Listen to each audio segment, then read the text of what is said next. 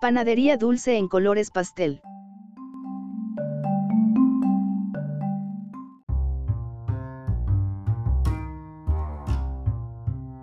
En su cuenta de Instagram, Raymond, también conocido como Ray Ray, se presenta a sí mismo como un panadero no calificado.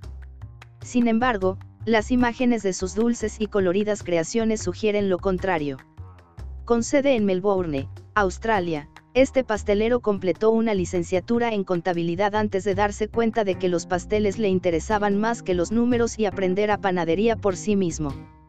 Sus especialidades culinarias, rosquillas, galletas de la fortuna y bastoncillos dulces, tan codiciosos para el paladar como para la vista.